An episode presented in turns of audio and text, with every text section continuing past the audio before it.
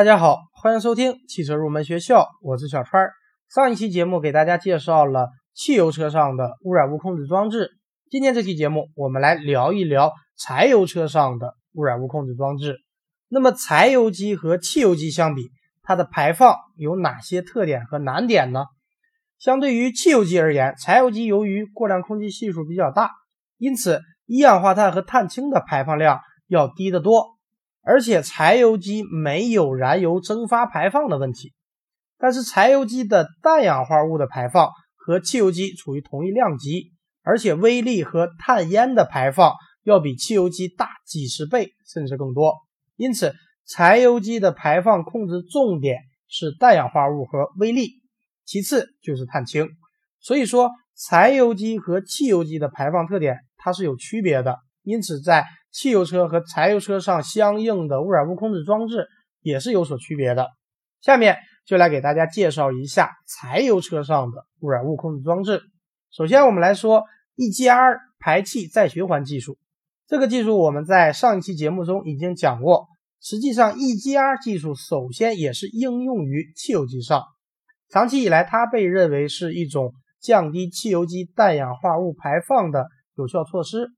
但是研究表明，它同样适用于我们柴油机，并能够有效的降低柴油机的氮氧化物的排放量。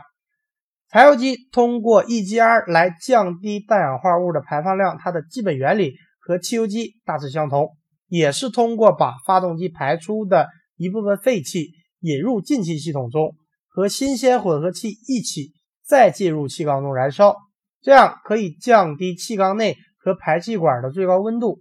进而抑制氮氧化物的生成。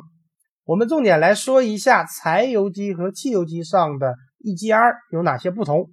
首先是在各个工况下 EGR 率不同。对于汽油机来说，当处于怠速、小负荷和暖机前期的冷机过程时，氮氧化物排放浓度相对较低。为了防止破坏燃烧的稳定性，保持正常的燃烧，此时呢不进行 EGR。而在微加速或者低速巡航时，使用小的 EGR 率，既可以减小氮氧化物的排放，也可以保持较好的驱动性能。在中等负荷时，采用大 EGR 率，这样可以大大的减少氮氧化物的排放量。而在大负荷和高速工况，为了保证发动机的动力性，通常不进行 EGR 或者减小 EGR 率。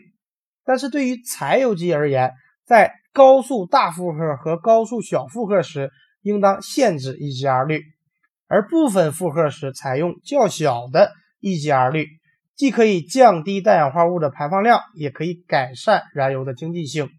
而在低速小负荷时，可以采用较大的 EGR 率，这是由于柴油机在此时过量空气系数较大，废气中含氧量较高，因此呢，即使采用大的 EGR 率。也不会对发动机的性能产生太大的影响。一般汽油机的 EGR 率最大不超过百分之二十，而直喷式柴油机的 EGR 率允许超过百分之四十，非直喷式柴油机也允许超过百分之二十五。所以 EGR 率的不同是汽油机和柴油机 EGR 的主要区别之一。另外，由于柴油机进气管跟排气管之间的压差较小。因此呢，EGR 难以自动实现。为了扩大 EGR 的应用范围，需要在排气管或者进气管安装节流装置。因此呢，柴油机的 EGR 系统比汽油机要复杂一些，这也是两者之间的一个区别。说完了柴油机上的 EGR，我们再来说一下柴油机上的排放后处理装置和技术。刚刚我们讲到。柴油机高的微粒和氮氧化物的排放量是满足未来严格排放法规的主要障碍，而针对微粒和氮氧化物的发动机机内净化技术往往是相互矛盾的。之所以说相互矛盾，是因为柴油机在完全燃烧时，颗粒和黑烟会减少，但是氮氧化物的排放量会增加；而如果是不完全燃烧时，氮氧化物的排放量会减少。但是颗粒和黑烟会增加，所以说机内净化技术降低微粒和降低氮氧化物之间，它是存在一定的矛盾的。因此呢，我们必须采用一定的排放后处理技术，也就是机外净化技术。那么，正是由于这个矛盾的存在，根据汽车工业相对发达国家的发展经验，当前主要有两条技术路线，一个是以美国为代表的一些国家和地区采用的 EGR 加 DPF 或 DOC 的技术路线。这条路线的核心思想就是通过我们刚刚讲到的 EGR 技术，把发动机内的氮氧化物的量先降下来，允许微粒排放较多。然后通过排气后处理装置 DPF 或 DOC，或者两者结合起来，降低机外微粒的排放。另一个技术路线是欧洲地区采用的优化燃烧加 SCR 路线。这个路线的核心思想是先通过机内燃烧系统的优化，把微粒先降下来，允许氮氧化物缸内排放量较高，然后通过 SCR 技术。降低发动机外的氮氧化物的排放量。下面我们就针对两条不同的技术路线展开来给大家进行讲解。首先，我们来给大家说一下美国路线 EGR 加 DPF 或 DOC。EGR 我们刚刚讲过了，我们主要来讲 DOC。DOC 叫做柴油机氧化催化转换器，简称 DOC，主要通过氧化催化的方法。减少柴油机排气中的一氧化碳和碳氢的排放，同时也可以通过氧化颗粒中的可溶性有机类物质 SOF，也可以在一定程度上减少颗粒物的排放。它通过采用铂、钯等贵重金属作为催化剂，可以有效的把一氧化碳、碳氢和颗粒物中的可溶性有机物 SOF 氧化成二氧化碳。和水，当排气温度低于一百五十摄氏度时，催化剂基本上不起作用。随着负荷增加，排气温度升高，一氧化碳和碳氢净化率也增加。同时，由于 SOF 被氧化，使微粒排放也有所下降。所以，只要不超过催化剂允许的最高温度，净化反应就可以顺利的进行。这就是柴油机上的氧化催化转换器 DOC。说完了 DOC。我们来说一下柴油机的微粒补给器 DPF。DPF 是现在被认为最实用、最有效，并形成商品化产品的柴油机微粒后处理技术。DPF 主要通过拦截、碰撞、扩散等机理，过滤体可以将尾气中的颗粒物补给下来。也就是说，主要采用过滤法，可将排气中的微粒捕捉。不使它排出机外，但是这就存在一个问题：随着颗粒在补给器内部的沉积量增加，过滤体的压降将逐渐增加，将导致排气阻力增大，缸内燃烧恶化，油耗增加，继而会影响我们柴油机的动力输出和经济性。所以必须及时的清除 DPF 滤芯中聚集的微粒，这个过程我们称之为再生。这是 DPF 能否在柴油机上正常使用的关键技术。根据原理和再生能量来源的不同，再生系统可以分为主动再生系统和被动再生系统。主动再生系统是通过外加能量提高气流温度，达到微粒的起燃温度，使补给的微粒燃烧，达到再生过滤体的目的。比方说，喷油助燃再生系统、电加热再生系统。微波加热再生系统、红外加热再生系统、逆向喷气再生系统等等，而被动再生系统是利用柴油机排气自身的能量，使微粒燃烧，达到再生 DPF 的效果。一方面可以通过改变柴油机的运行工况，提高排气温度，以达到微粒的起燃温度，使微粒燃烧。但是这个措施是以降低柴油机的输出功率和增加油耗为代价的。比方说。大负荷再生，它是利用柴油机高速大负荷运行时，排气温度可以达到五百摄氏度以上，使补给器里的颗粒自行燃烧，达到再生的目的。还有，比方说节流再生，它通过控制柴油机的进气量，也就是进气节流或者排气节流，提高排气温度，使补给器里的微粒燃烧。另一方面，可以利用化学催化的方法，降低微粒的反应活化能。使微粒在正常的温度下燃烧。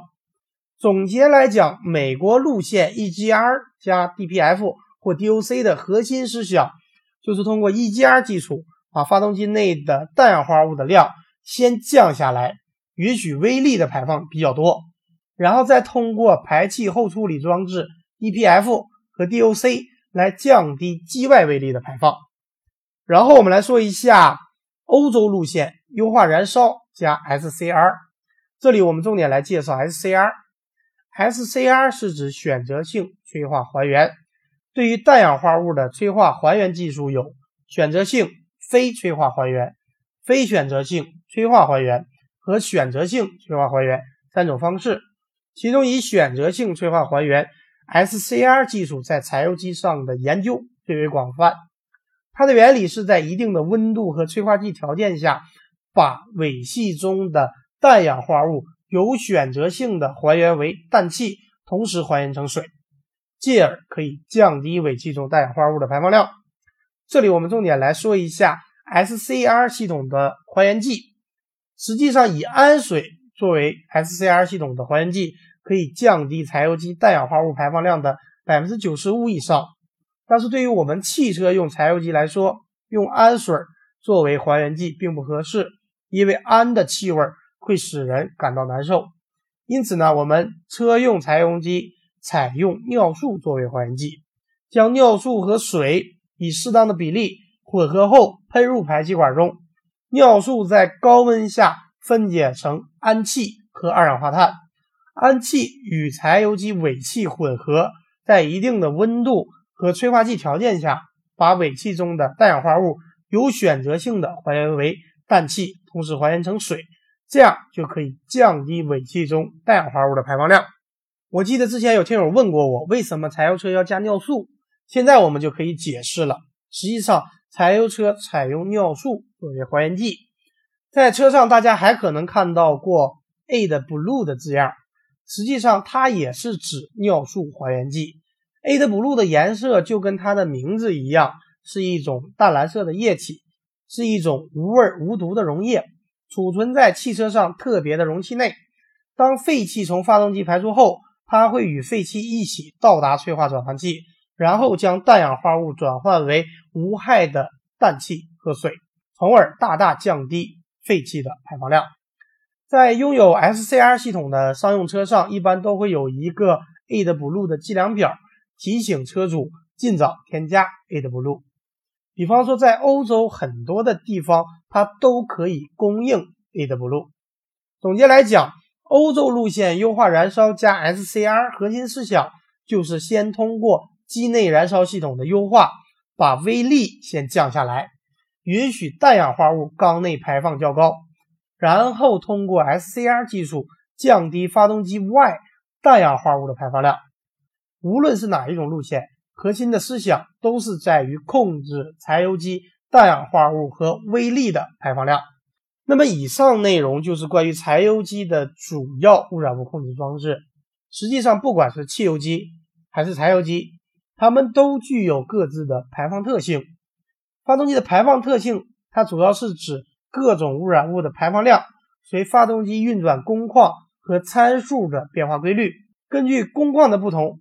我们把排放特性可以分为稳态排放特性和顺态排放特性。稳态排放特性是指转速和负荷保持不变，这时发动机对应的排放特性；而顺态排放特性是指发动机从一种工况过渡到另一种工况的过程中它的排放特性。比方说加速、减速、启动等等。研究发动机的排放特性，可以找出在运转时排放最严重的工况区。和影响因素，从而为低排放改造指出了方向，进而适应环保法规的相应要求。理解了这些概念，对于后续国六排放标准的理解会很有帮助。好的，以上就是本期节目的全部内容，感谢大家收听今天的汽车入门学校，我们下期节目再会。